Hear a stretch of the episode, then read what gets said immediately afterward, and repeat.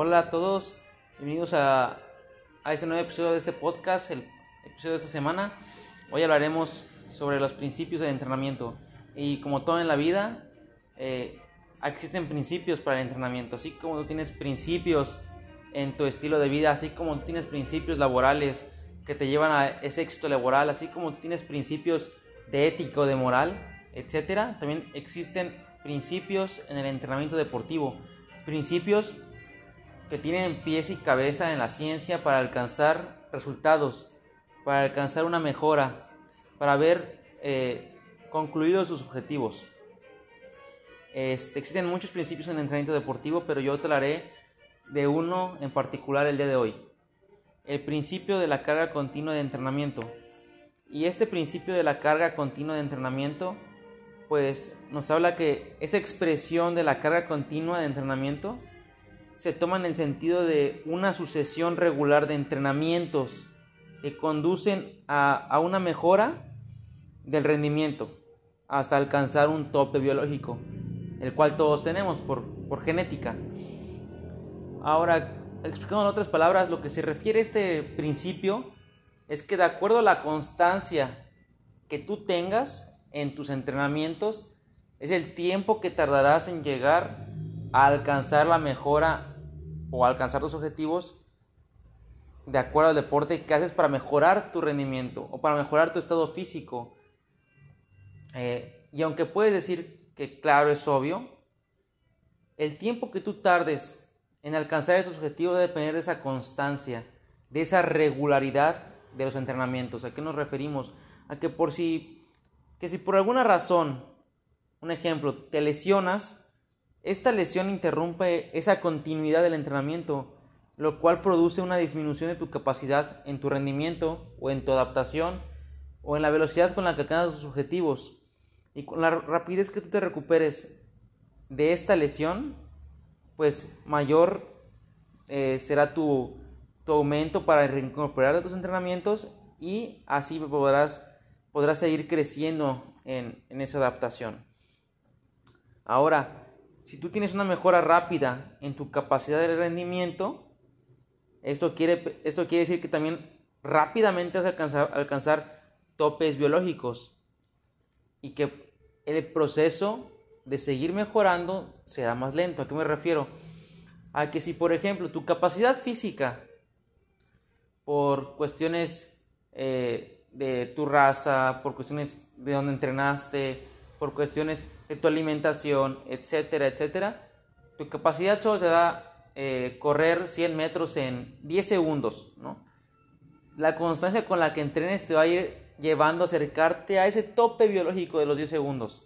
Entonces, con la rapidez con la que alcances eh, tu, tu, mayor rendimiento, o sea, con la rapidez que tú, que tú llegues a adaptación para alcanzar esos 10 segundos que son tu tope biológico, eh, también te alcanzarás con mayor rapidez estos topes biológicos, ¿no? El quedar estancado tal vez en los 10 segundos con, con 30 centésimas o en los 11 segundos o, llegar a los 10 con 15, así poco a poco hasta llegar a los 10, que es tu tope biológico, un ejemplo, ¿no? También el tiempo que dejes de entrenar va a ser el tiempo o la velocidad con la que vas a alcanzar una desadaptación o un desentrenamiento. Que ambos se refieren a generar un estado contrario a lo que pues la adaptación, perder esas adaptaciones biológicas. Si ya tenías eh, la facilidad para cargar mayor peso, para recuperarte más fácil, para consumir menor cantidad de oxígeno en cierta distancia que recorrías corriendo, etcétera, etcétera, etcétera.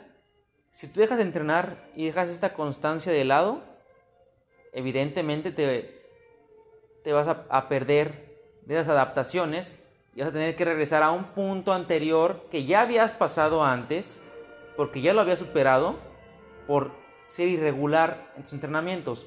Entonces, aquí hay una cosa muy importante, que esa continuidad del entrenamiento es lo que te va a llevar a alcanzar más pronto tus objetivos, a generar más pronto esas adaptaciones, a generar más pronto que tú puedes alcanzar tu, tope biológico y que puedas mantenerlo.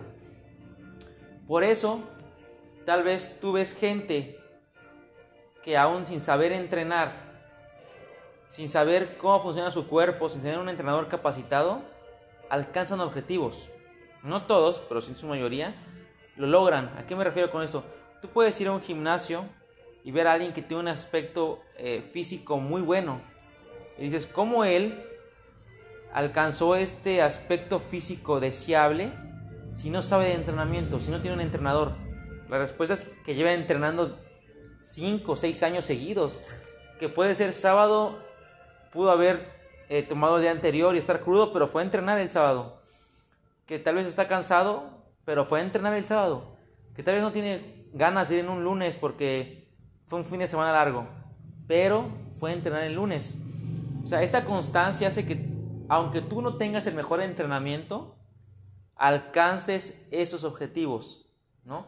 O tú ves gente, por ejemplo, aquí me pasa en el gimnasio, que me preguntan cómo atletas que no entrenan adecuadamente, hablando de un aspecto a base científico, con entrenadores capacitados, porque pues en México es muy común que aquella persona que fue buen atleta lo jalen para ser entrenador.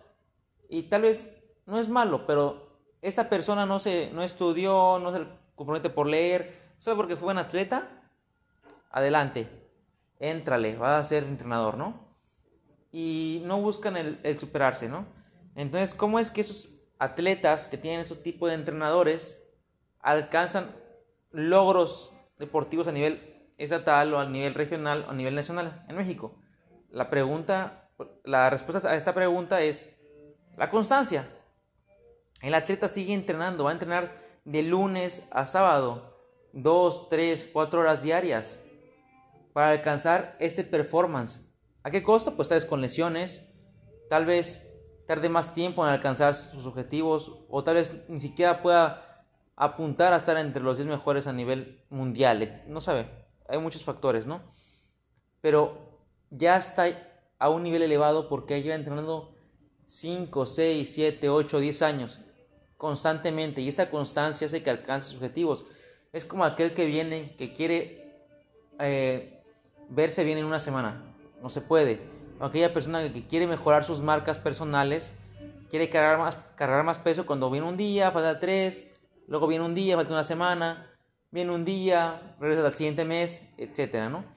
Entonces, la respuesta al progreso es la continuidad. Y eso es lo que nos habla, de lo que nos habla este principio de ser continuos.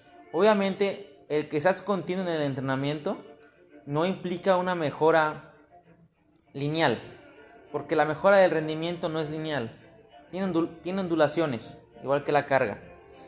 Entonces, un día estás arriba, un día estás abajo, un día estás más arriba que ayer, un día estás más abajo que, que hace un mes, un día estás más arriba que hace dos años, etcétera, etcétera, ¿no? La, evolución del rendimiento es un duratorio, no va siempre lineal, ¿no? Pero eso se debe a la carga continua del entrenamiento. Espero que este, este episodio te haya servido para entender lo importante que es la constancia, entender que la constancia genera adaptaciones biológicas y genera adaptaciones eh, para seguir mejorando tu rendimiento y entender que la continuidad del entrenamiento es un principio para mejorar tu rendimiento. Entonces, espero que apliques esos principios que veremos en las próximas semanas, así como, en esta semana, para que puedas planificar tus entrenamientos de acuerdo a los principios. Nos vemos en el siguiente episodio de este podcast y sigue entrenando.